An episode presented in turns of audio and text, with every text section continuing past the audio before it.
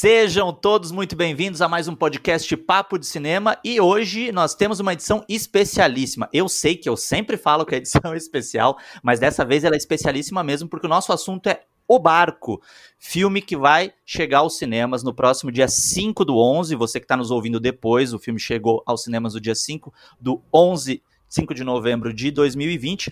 E para conversar sobre o barco, a gente tem dois convidados mais do que especiais aqui. A gente vai começar pelo diretor do filme, gente. Eu não sei se eu tenho nem roupa para receber o diretor do filme, mas a gente está tentando aqui.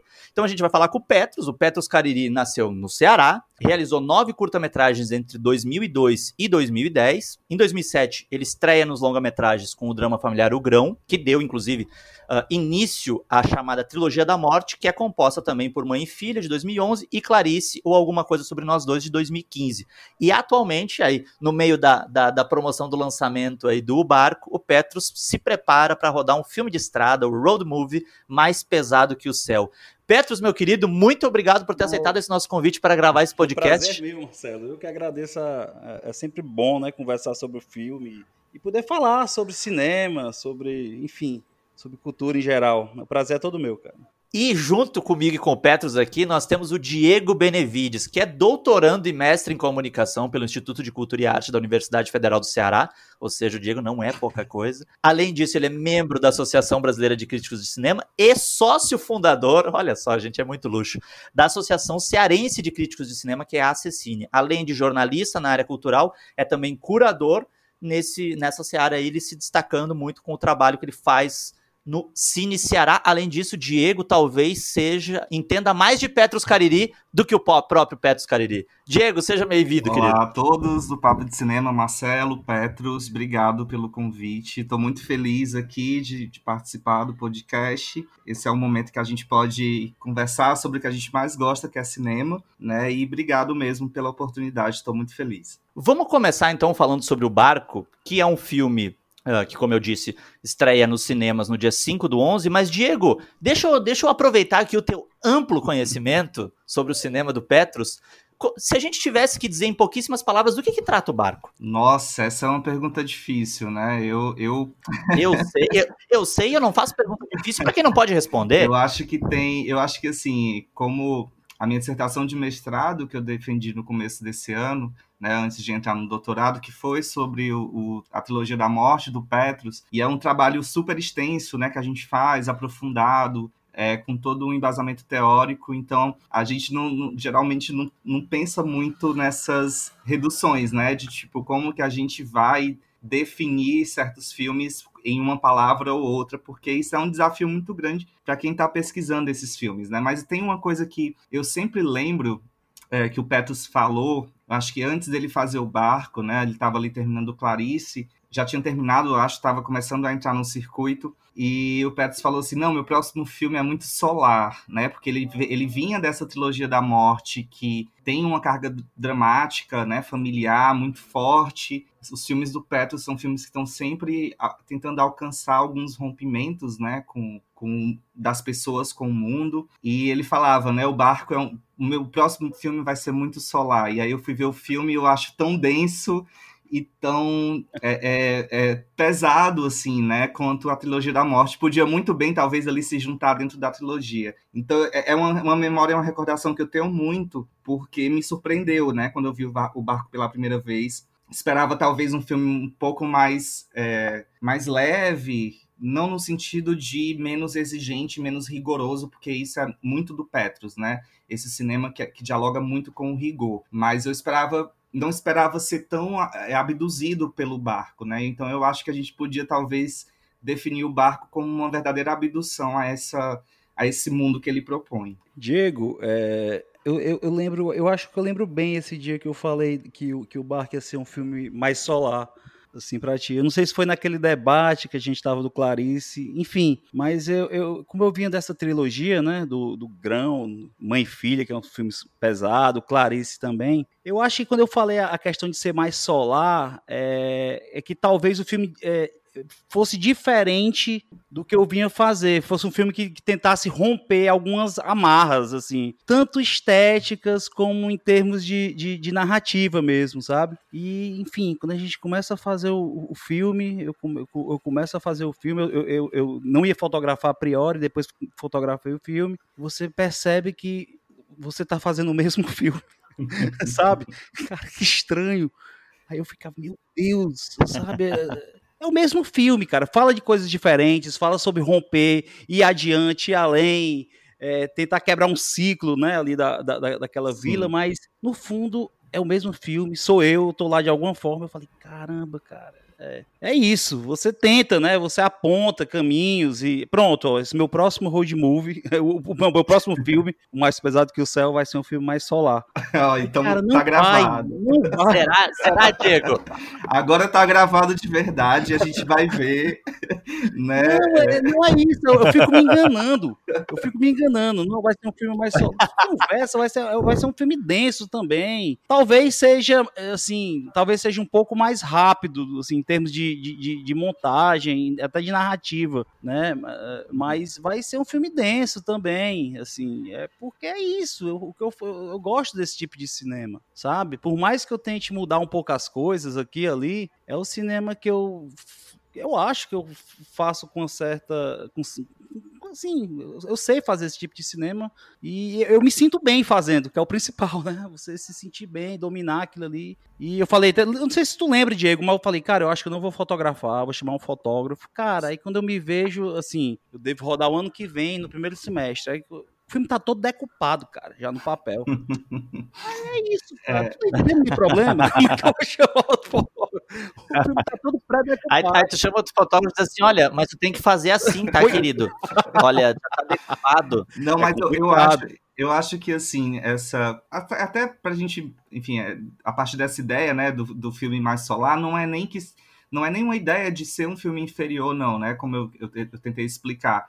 É assim, é porque realmente a gente pensa como a gente vem de uma trilogia que é muito densa, muito muito pesada, mexe muito com o nosso emocional, é, tem um, um, um, apelo muito forte com as nossas próprias histórias de vida, né? Então, assim, quando eu ouvi esse, esse termo do, de ser um filme mais solar, eu esperava que fosse um filme talvez dialogando com... Porque o Petros, antes de fazer os, os longas, né? O Marcelo até falou tem uma série de curtas que transitam muito entre as propostas de filme, as propostas de, de, de produção mesmo, né? Então eu, eu pensei que talvez fosse remeter um pouquinho mais a esse passado de curtas-metragens em que ele experimentava mais esses tons, né, esses diferentes tons do cinema dele.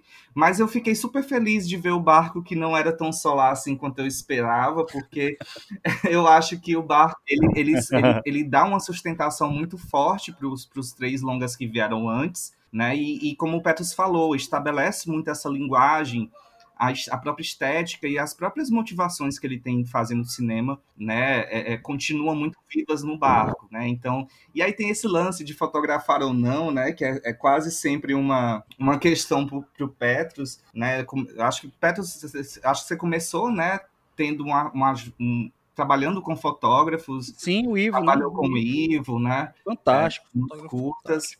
E aí o Petros foi assumindo também essa função de direção de fotografia. E, e, eu acho que assim, não é. Eu acho que ele tem muito isso do rigor, né? Do, do que ele quer para a imagem, do que ele quer construir ali é, naqueles, naqueles, naqueles filmes. Mas eu acho que o Petros também trabalha de uma forma muito aberta para o que pode surgir a partir das filmagens também, né? E eu acho que ele concentrando essas duas funções, apesar de serem duas funções que dão bastante trabalho, além das outras, né, que ele faz, o roteiro, montagem e tal, eu acho que isso ajuda muito a construir essa, essa identidade que o Petrus é, traz para os filmes dele também. Eu lembro muito bem de estar no Ceará. Aliás, que saudade do Ceará. Show pandemia, show Covid-19 para a gente voltar para essa terra maravilhosa. Mas eu lembro de estar conversando com vocês lá no Ceará e o Petrus diz assim: Não, eu vou fazer um filme em que tem uma mãe que ela tem um filho para cada letra do alfabeto. Eu digo, cara, o Petros é muito louco, né, gente? Como é que ele vai fazer isso? Como é que vai, como é que vai dar certo? Mas, né, por gostar muito dos filmes do Petros, eu disse, cara, eu já tô instigado desde então. E aí eu lembro que o, o, o filme foi exibido, quando o filme foi exibido, o Barco, eu não tava no festival, mas as notícias que vinham até, né, o, o Roberto Milani, nosso editor-chefe, que tava lá e viu o filme, disse assim, cara, o filme é lindo, né? Uh, e aí eu queria saber, porque eu sempre, quando eu, assim que eu tive a oportunidade de assistir ao barco, eu fiquei pensando em uma coisa que eu não te perguntei, hum. Petro, lá, na, na, lá naquela época, como é que surgiu essa ideia? Né? Como é que surgiu a ideia do barco? Que, até para quem está nos ouvindo, para contextualizar, Sim. é isso. A gente vai reduzir aqui numa sinopse, mas é uma mãe que tem um filho para cada letra do, do alfabeto, e o A deseja ir mais longe no mar. Né? Ele deseja né? A gente vai desdobrar muito sobre o filme ainda aqui, mas eu queria saber de ti como é que surgiu essa ideia. Eu, eu tinha lido um, um, um livro do Carlos Emílio, Carlos Emílio Corrêa Lima, que é um escritor cearense, um escritor fantástico, por sinal, um livro chamado Ofos, que é um livro de contos. Isso eu tinha lido, eu achei, esse, livro, esse livro foi lançado na, na década de 80, eu acho que 86, 87, eu li durante a adolescência. E dos contos, né, que a maioria era de cunho fantástico, o barco era, era um conto que ficou, assim, sabe? Ficou forte, assim, no, na, na, no subconsciente ali. Enfim, fui crescendo, crescendo, comecei a fazer cinema. E um dia, conversando com, com meu pai é, sobre projetos, ideias, para a gente desenvolver argumentos em conjunto, esboços, né? Enfim, que a gente é, é, é trabalha muito em família, né? A gente está trabalhando junto, aí às vezes para e começa a conversar sobre cinema, sobre literatura. Aí eu lembrei do, do, do conto, O Barco, né? Que eu achava enigmático, né? E, só que eu me lembro que o meu pai falou assim: Petrus, é, realmente é fantástico o, conto do Carlos Emílio, mas como é que a gente vai adaptar esse conto para longa-metragem e como é que a gente vai contar a história dessa mulher que tem tantos filhos que então era um, um, desafio muito grande assim fazer o primeiro tratamento desse roteiro né? Fazer o argumento o pré-argumento e começar o primeiro tratamento desse roteiro. Então eu lembro quando ele falou isso cara como é que a gente vai fazer? Aí eu falei cara então é isso. Se, é, se não dá para adaptar inadaptável a gente vai, vai dar um jeito de adaptar.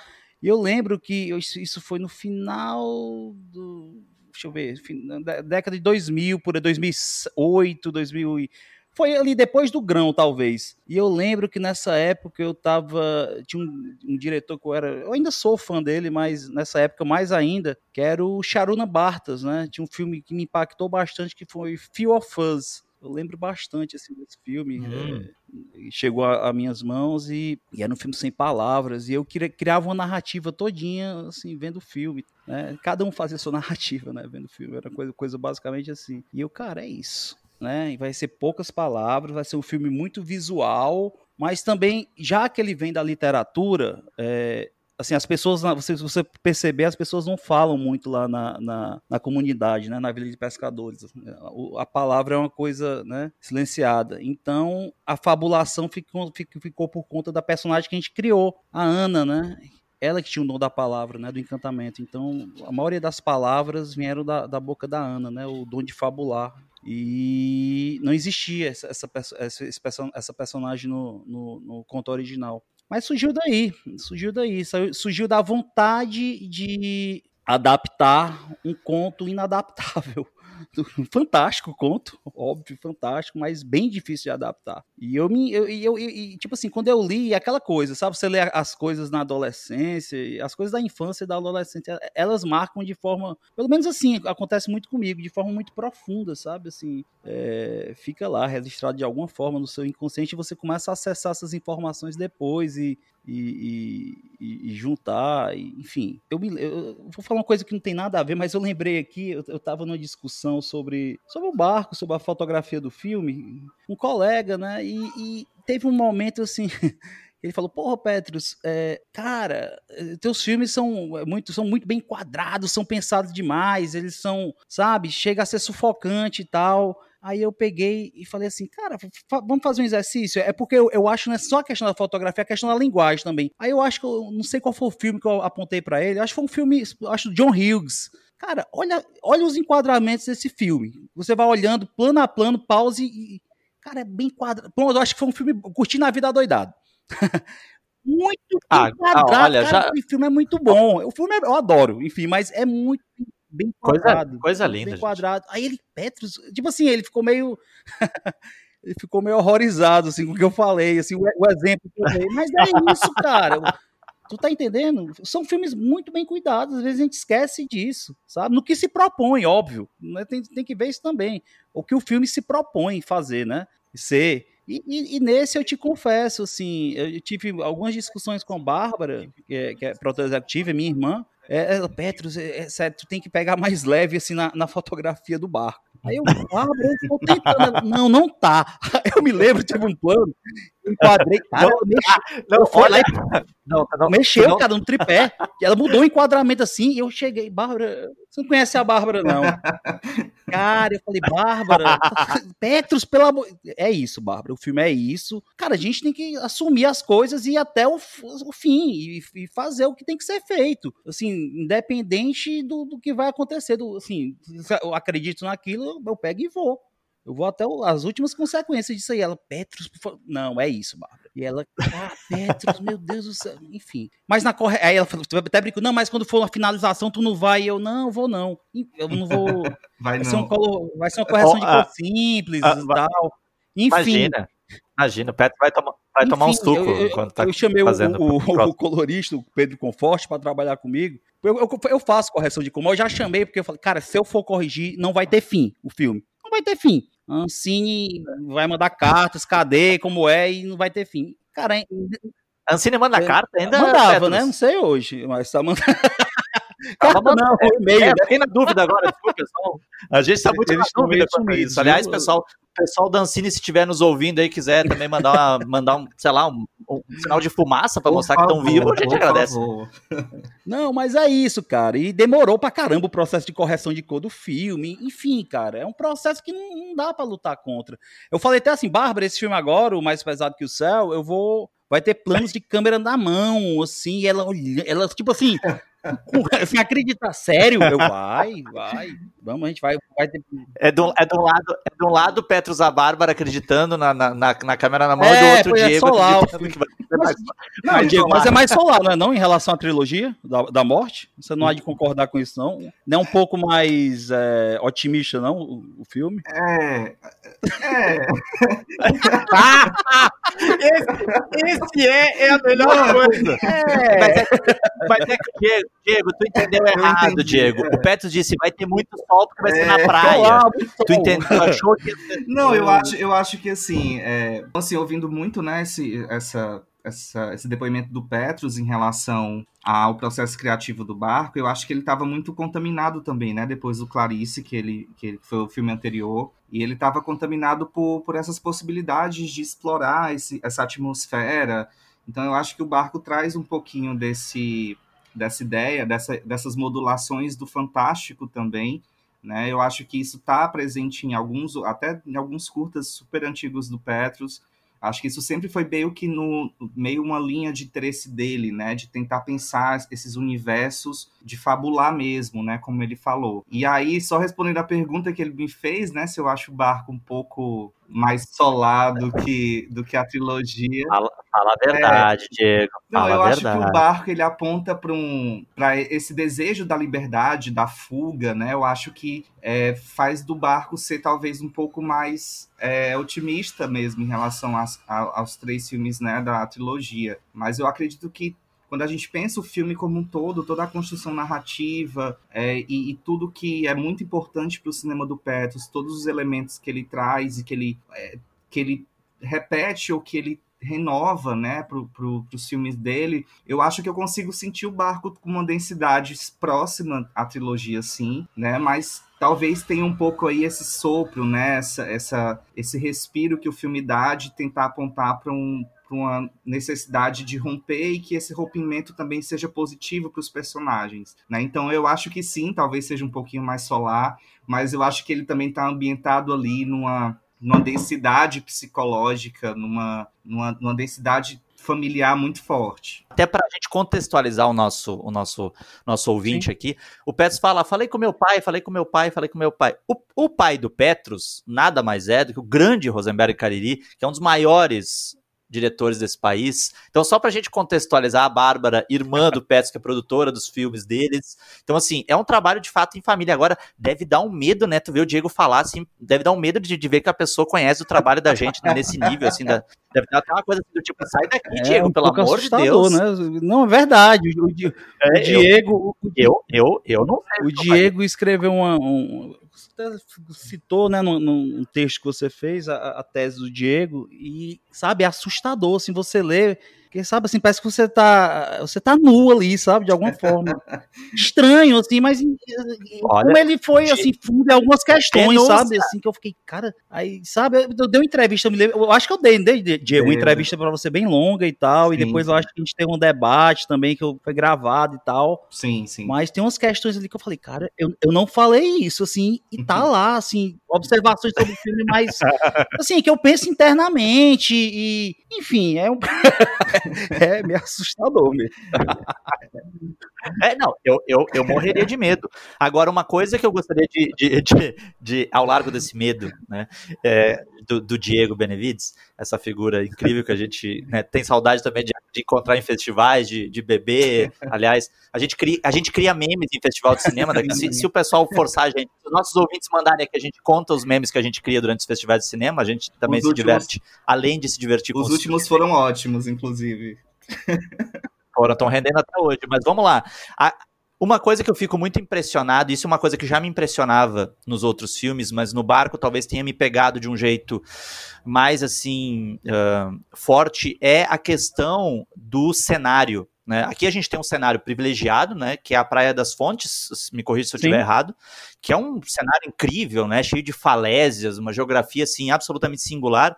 Mas o que eu acho interessante, até depois a gente vai desdobrar um pouquinho isso, é que justamente por- pelo barco ser um filme tão ah, visual, tem muita informação contida nesse cenário, né? Essa, é, eu, eu gosto de falar isso. Tem essa, é, a gente tem a gente tem um acesso à paisagem interna dos personagens e essa paisagem de alguma maneira ela é projetada na geografia sim, externa, né? sim. A gente tem essa relação. O tempo está muito presente ali, que eu também acho que é uma coisa que me atrai muito no teu Uhum. cinema, Pets, essa questão de que o tempo, ele tá, eh, né, essa, essa possibilidade ambígua do tempo de renovar as coisas, mas também de, de principiar a morte, né, de aproximar Sim, da sim. morte, é, é, é- é uma oxidação, é, são, são os detalhes que eu gosto muito de ver no filme, que no barco, assim, eu dizia, cara, num filme que tem um, um, um, para mim, um, um, um grande elogio à palavra, insuspeito, porém grande elogio, elogio, à palavra, tem muita coisa, a imagem tem uma carga retórica absurda, e o cenário é muito importante Sim, para sim, isso, né? sim. Foi um, um- processo longo até a gente conseguir o, o- o cenário ideal, né?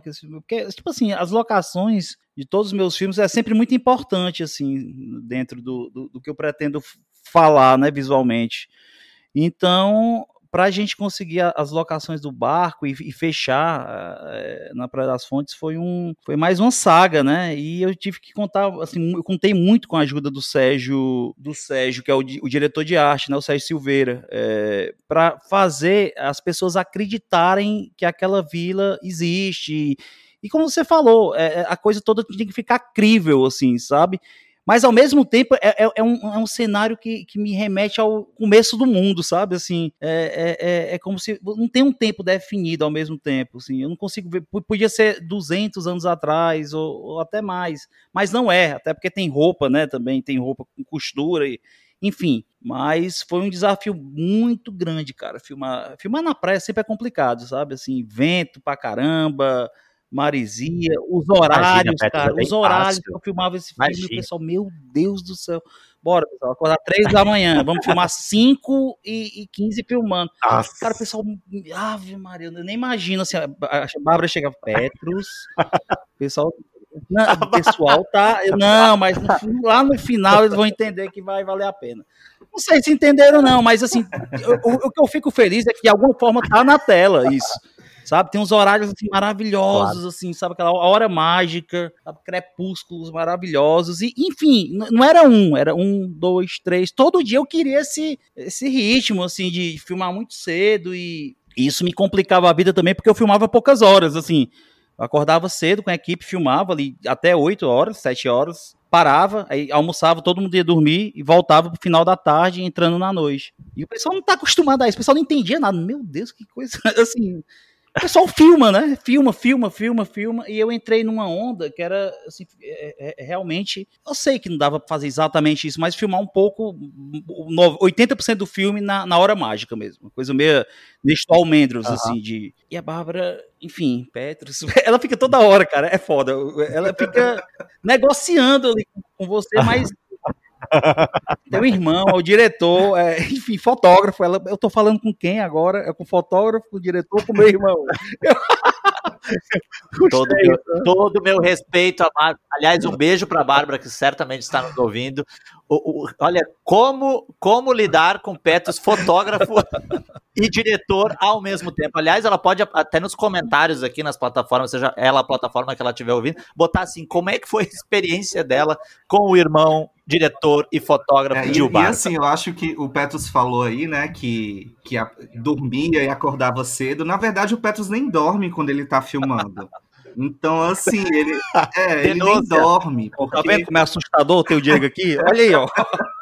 É, pois, pois é, Diego, se foca no Petros, porque caralho, cara, se tu, se, né, eu, eu, eu, é, é uma coisa meio radiografia, né? Ele olha pra ti e diz assim, Petros, tu quer agora um camarão no almoço? Porra, mas nem queria. Ah, mas eu acho que tu vai querer. Mas é, é isso, é verdade. O Petros não dorme, porque quando ele não tá filmando, quando ele não tá no set em si, né, ele tá, enfim, cuidando de outras coisas que surgem da própria filmagem, né? Então ele tá lá pensando já na, na montagem, ele tá, sei lá, reescrevendo algumas propostas de cena, captando imagens de apoio. Então, tipo assim, o Petros ele não para. Então, são quatro meses ou quatro semanas que ele não dorme direito, né? Porque ele tem muito essa, é, esse rigor e muito desse rigor parte do que ele realmente do que ele realmente traz do set, assim, não é não é não são não é um rigor que você alcança só na pós-produção ou só com a montagem, não. Sim, então ele, é tem, ele tem, ele tem muito essa, esse compromisso do que está acontecendo ali. Então, tipo, ele não dorme. Quando ele não está filmando, ele está trabalhando ainda, né? E aí fica nesse, nesse, nessa rotatória até terminarem as filmagens. Cara, é meio esquizofrênico isso aí, mas é, é verdade, é verdade.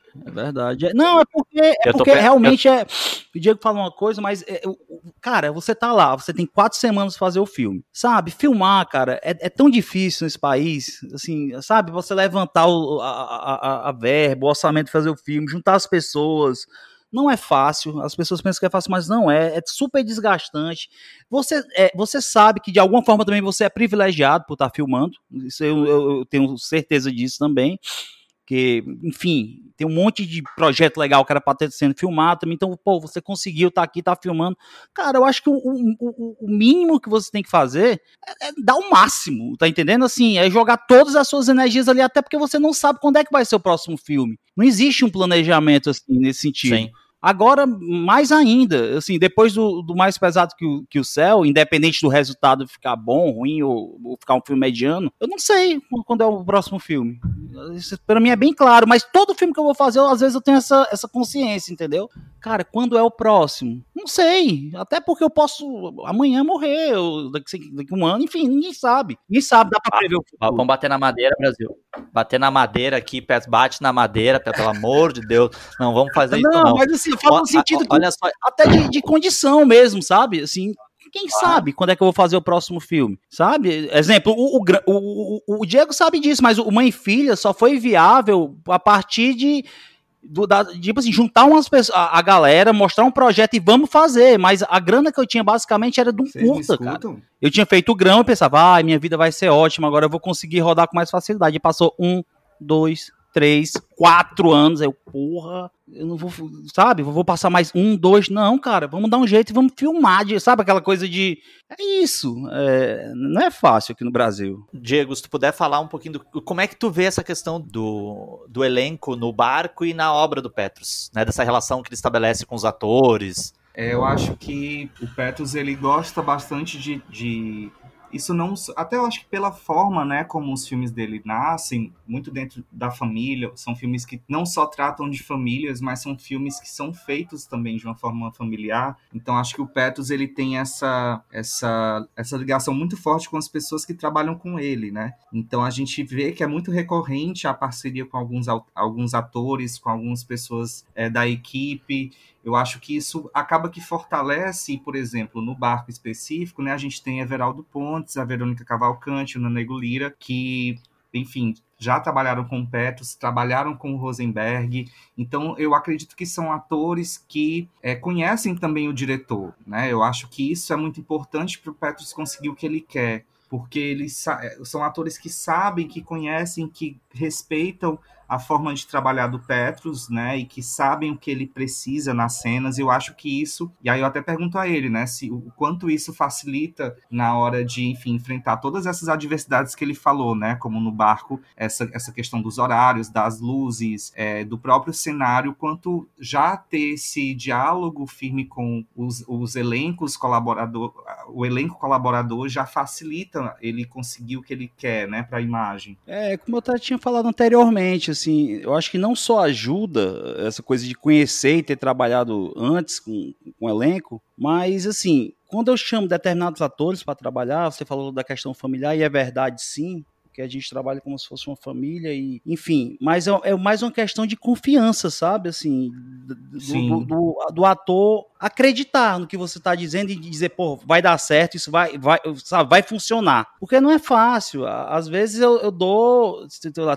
Teve sequências já em alguns filmes meus que eu, que eu dei um meia página para a gente desenvolver um diálogo até extenso, de duas, três páginas, no ensaio. E teve coisas que foi o inverso. Eu, não, tira todos os diálogos dessa sequência. A gente vai fazer só com olhar. Aí o pessoal, porra, mas é isso aí, só uhum. com olhar. Então, tem que ter uma certa confiança, tem que ter um grau de confiança e intimidade muito grande, assim, para acreditar, entendeu? E fazer o. E, e, porque no set a gente depende, eu acho, muito disso, assim, do, sabe? De extrema confiança no profissional que tá do seu lado ali, sabe? É coisa de, de respeito, lógico. O, o, o, sempre o elenco propõe coisas, assim, e eu às vezes acato e vice-versa. É uma troca tá toda trocando. Só que tem momentos que você tem uma, lógico, o diretor tem uma visão global do filme, né, como um todo, e o elenco tem que confiar em você, sabe? E graças a Deus, assim, sempre, assim, nunca houve um, um, um ruído desse tipo, assim, no set, com, com nenhum ator, nunca, nunca houve. Assim, sempre o pessoal acreditou e acredita no, no que eu proponho, enfim. E é isso, é. cara. Eu, e ao mesmo vai acostumando, sabe, Diego? Assim, com às vezes algumas coisas para a Verônica eu nem falava. Assim, eu olhava para ela e ela intuiu o que era. Cara, isso eu, eu sabe, isso é muito precioso e enfim. É, é e ao mesmo tempo, e ao mesmo tempo também, né, nos filmes, apesar de ter esses colaboradores constantes do Petrus, é, ele também traz né, essas, essas primeiras colaborações, né, a Clarice, a, a, Sabrina Greve no Clarice, né, o Romulo Braga agora no, no Barco, então tem essa, essa, essa preocupação também de trazer, né, de trabalhar com essas, essas pessoas que ele ainda não trabalhou antes. Então, sim, eu, acho, sim, eu, eu acho que assim, o, o que é mais interessante, né, quando você vê um filme do Petros, você percebe o quanto ele é rigoroso para construir aquela narrativa, o quanto ele tem uma, é, um conhecimento da linguagem audiovisual muito aguçado, né? mas ao mesmo tempo eu, eu não acho que são filmes que são, são extremamente controlados só por serem rigorosos, sabe?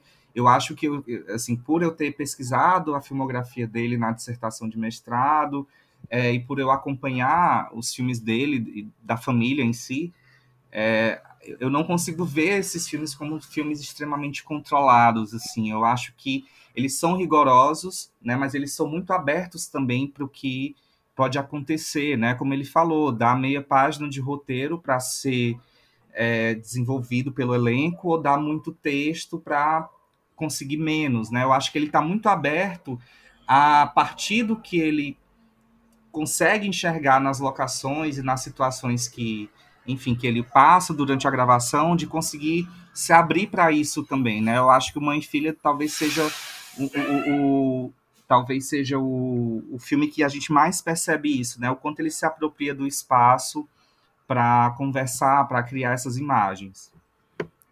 E tem uma coisa que eu gosto muito, né? Especialmente no barco, mas e aí uh, presente também em outros filmes, mas no barco de uma maneira muito muito marcada é o fato de que assim a gente tem um personagem que é o personagem de Rômulo Braga, que é o A, né? Que é esse personagem que ele tem um anseio que já foi desenvolvido na literatura e no cinema de diversas maneiras, né? Uhum. Ele é alguém que deseja se emancipar, que deseja se aventurar, que deseja sair daquele, daquele espaço que confina ele. Enfim, a gente já viu isso de diversas maneiras, né? Com personagens adolescentes, com personagens que estão, de certa maneira, confinados de uma, de uma forma simbólica, talvez, mas ao mesmo tempo que a gente tem essa possibilidade de se comunicar, a gente tem essa possibilidade de se comunicar com esse personagem por, por um anseio que é quase universal, né? Acho que todo mundo chega no momento da vida em que a gente quer uh, sair do raso e, e se aventurar né, no fundo do lá, no, no, lá no, no, fundo mesmo do mar, mesmo que a mãe diga, não, mas uma hora ou outra os peixes acabam chegando no raso, mas todos nós queremos, né, partir disso, mas tem uma construção né, de, de uma mitologia ali, né, com, uma, com várias figuras que são tratadas, acho, de uma maneira muito icônica, né? A gente tem ali o, o, o oráculo, né, que remete direto ao Tiresias. Sim. A gente tem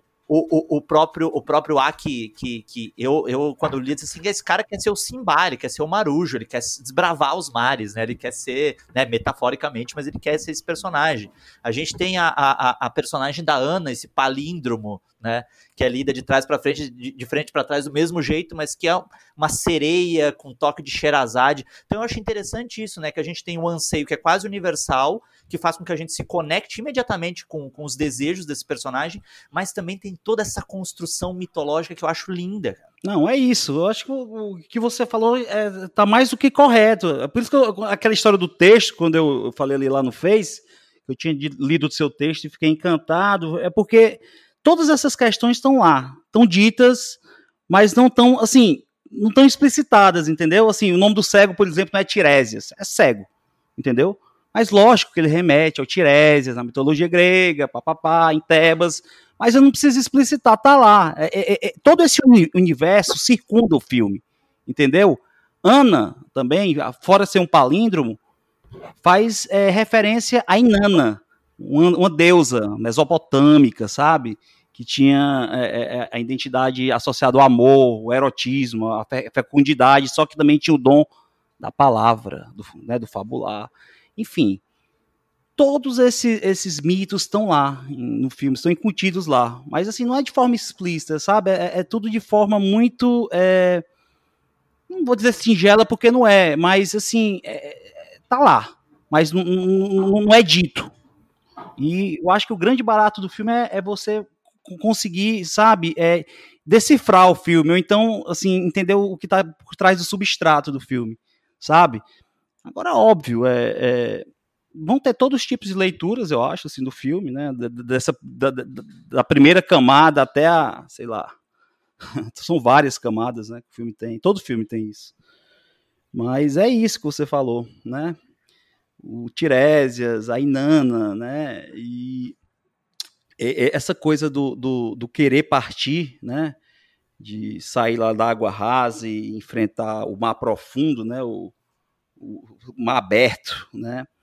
É, que é uma analogia para a saída, né? Mas o, o, se você perceber, o Rômulo, assim, a mãe dele, assim, a gente não desenvolveu isso muito porque eu dei uma cortada no, no, no, no, no corte final do filme, mas tinha alguns planos que o Rômulo é, era como se fosse um adolescente ainda, que não sabe, um cara que não, não cresceu, que não viu nada. Tu sabe, ele é velho, lógico, tem mais de 30 e poucos anos, mas ele é. A mãe o trata como se fosse um adolescente, assim, sabe? Uhum. E isso foi, eu acabei cortando, não sei nem, não lembro bem qual foi o motivo, não, mas eu acho que de alguma forma ficou implícito, que é um cara que, que não viveu, vive ali confinado, né, naquele, naquela vila, né? Mas é uma história recorrente, né? E, e, mais uma coisa, como a gente fazer, contar essa história, que é recorrente na, na, na em termos de narrativa, né? É, é um, é um, ponto de narrativa clássica e fazer contar uma história, é, contar a partir disso aí essa, essa coisa de querer romper as amarras, querer ir embora, querer e como contar isso dentro daquele universo, né?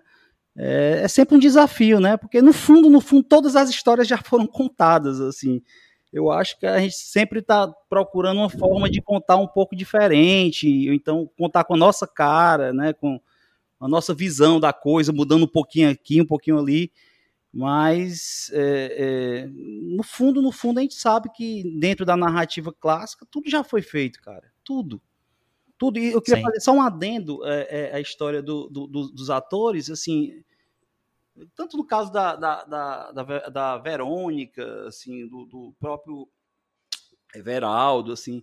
Cara, eu, eu, eu tinha um sonho, isso é um sonho, assim, de, sabe, trabalhar sempre com o mesmo ator, assim, durante 10, 20, 30 anos.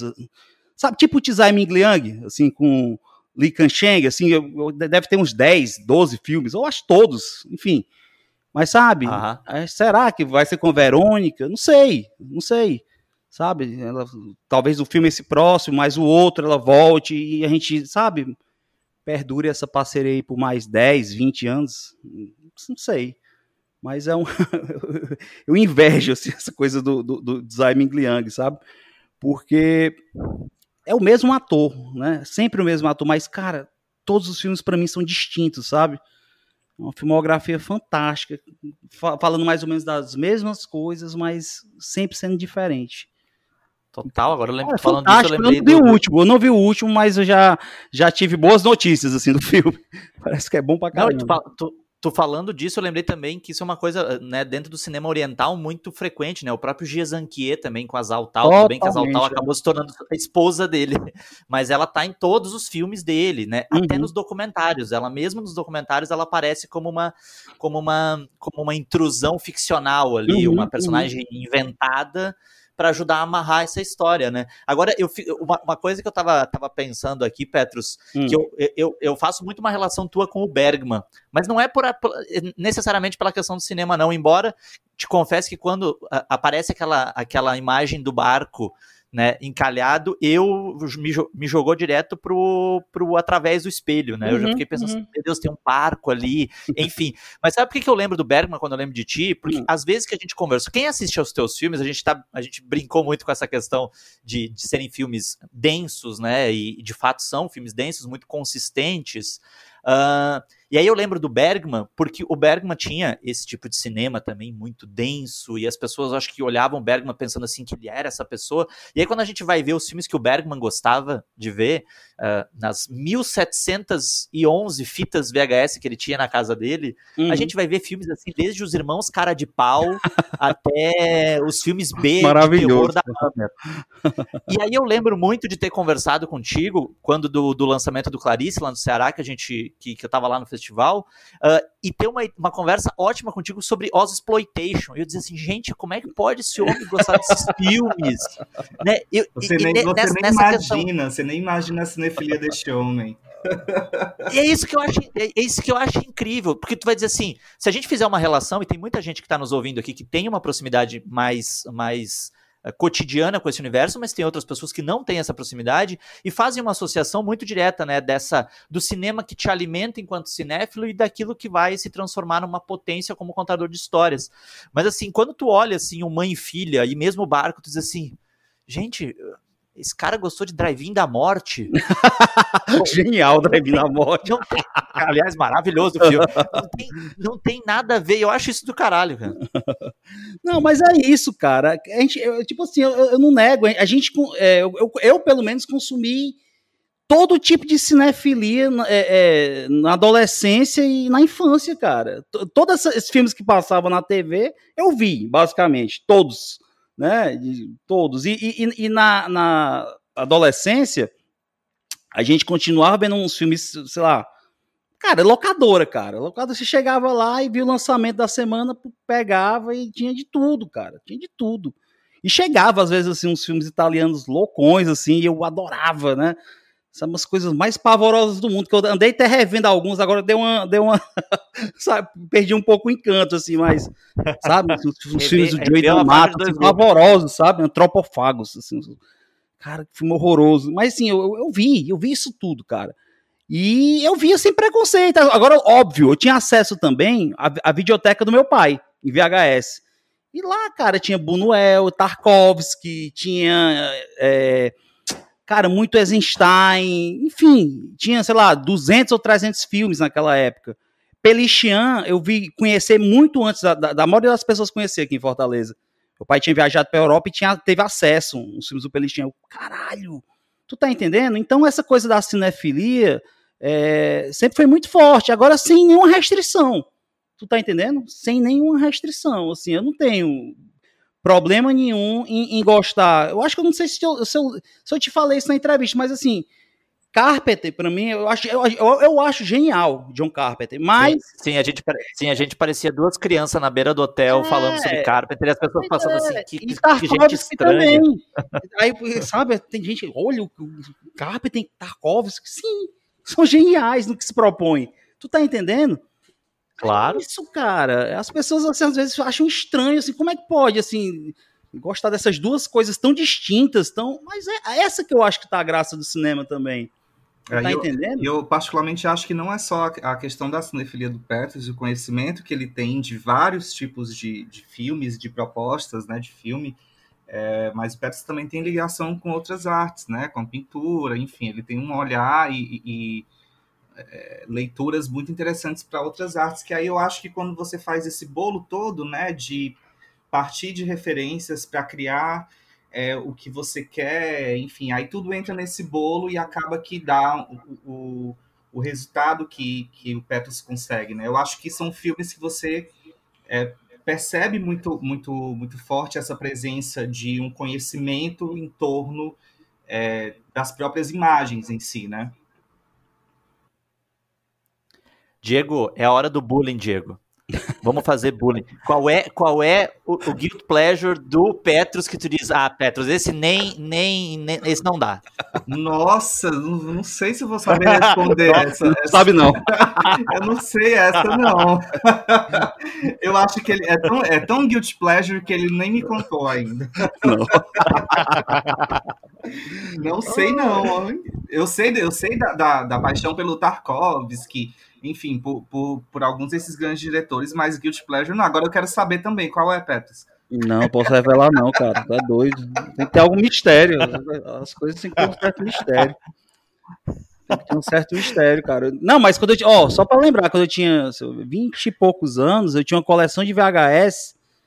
Cara, era era barra pesada, sabe? Assim, é... Não, barra pesada, assim, filmes assim que.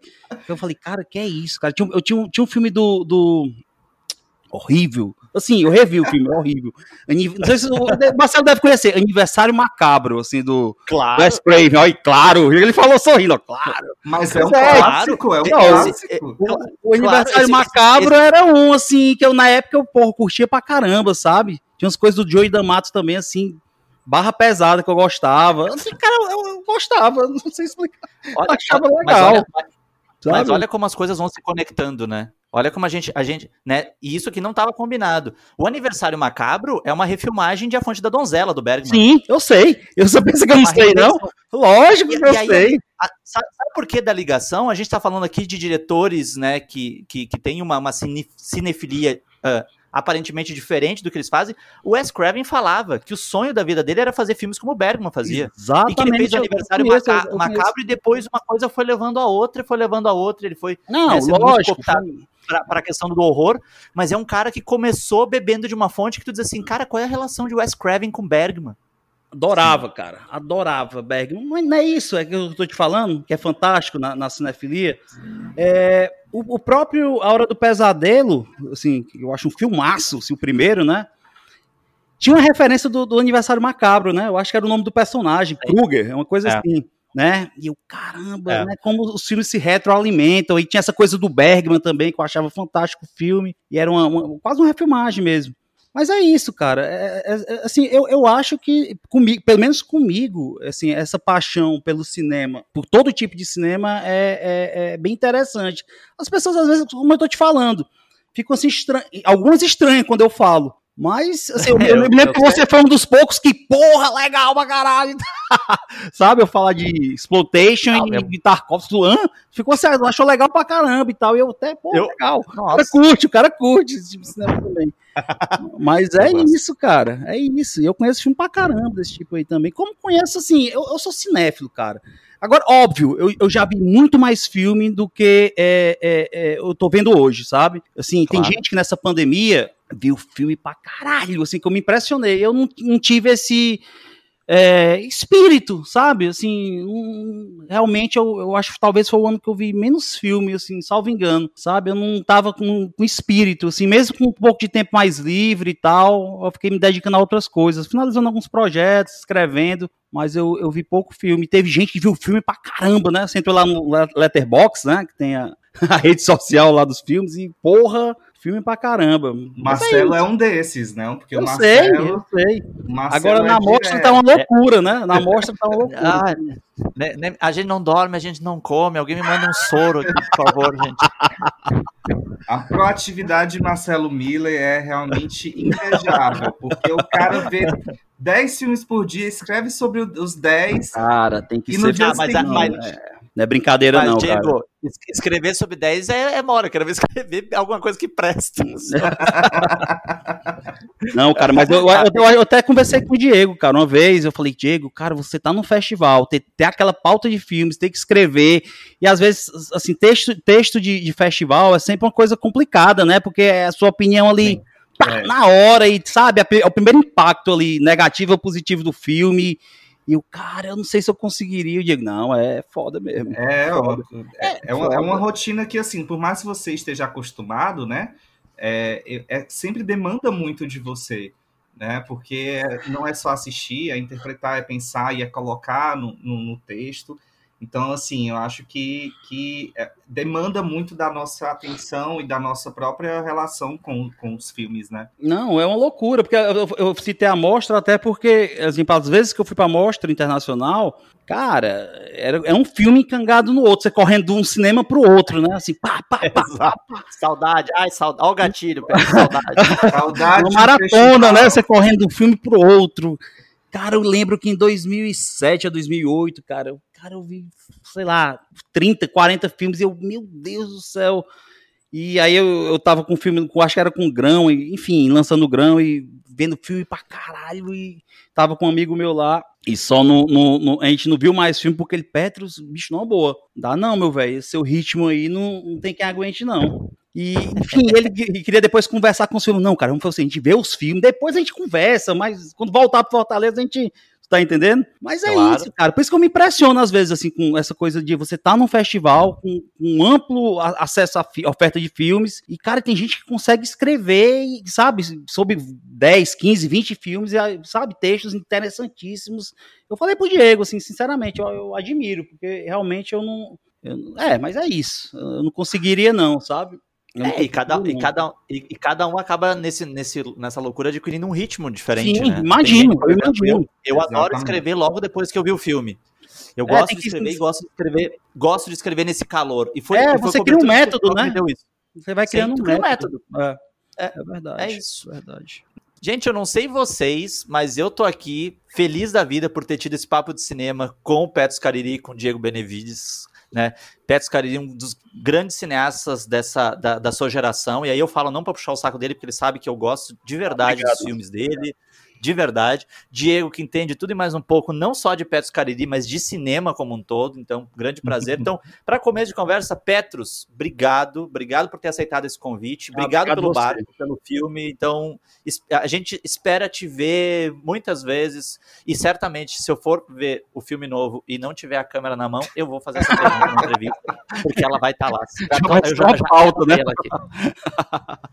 Testemunha. Ah, cara, eu agradeço demais o convite convite. É, a gente está lançando o barco aí nos cinemas, não é, é, realmente a época ideal, mas enfim, o filme tinha que ser lançado. E é isso, cara. Espero que as pessoas gostem do filme. Agradeço demais a oportunidade de estar conversando com vocês aqui sobre, sobre cinema, né? Enfim, agradecer pro Diego, que eu acho que eu nem tinha feito isso ainda pela tese, cara.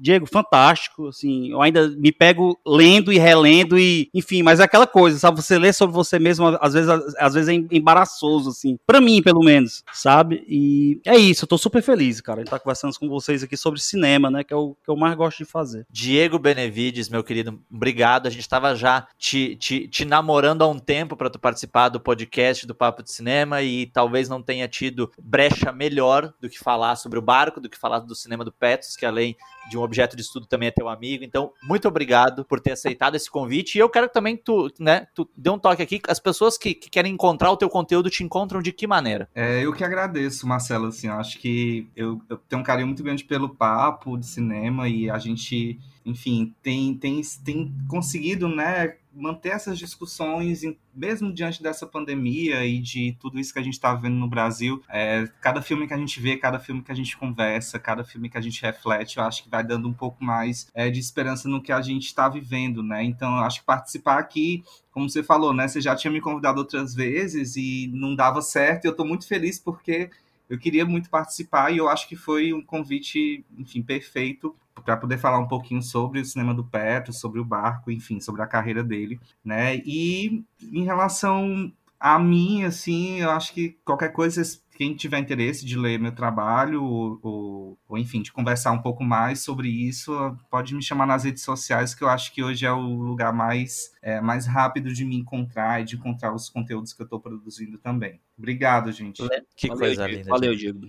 E obrigado, Pedro, Lembrando... pelo, pelo, pelo elogio. Obrigado Não, mesmo. Fantástico, fantástico. Trabalho obrigado. fantástico. Cara. Lembrando a todos vocês que o Barco estreia nos cinemas no dia 5 de novembro. Você que está nos ouvindo né, na, na, data de lançamento desse podcast, a gente vai lançar ele um pouquinho antes da estreia do filme se programa, porque daqui a pouquinho tá chegando o barco nos cinemas. Não deixe de assistir, por favor. Eu tenho certeza que vocês vão voltar aqui e nos agradecer por ter tido essa experiência com o barco. E para você que é nosso ouvinte aqui frequente do podcast Papo de Cinema, não esqueça que semana que vem a gente tem mais, a gente tem mais programa, a gente vai falar mais sobre cinema, porque aqui né, é, a, a, gente abre o espaço também para falar sobre cinema, para falar sobre as obras que nos instigam, para falar que isso, isso que acaba nos ajudando, inclusive, a passar de uma maneira melhor por toda essa loucura, por todo essa, esse 2020 louco que a gente está vivendo. Muito obrigado e até a próxima.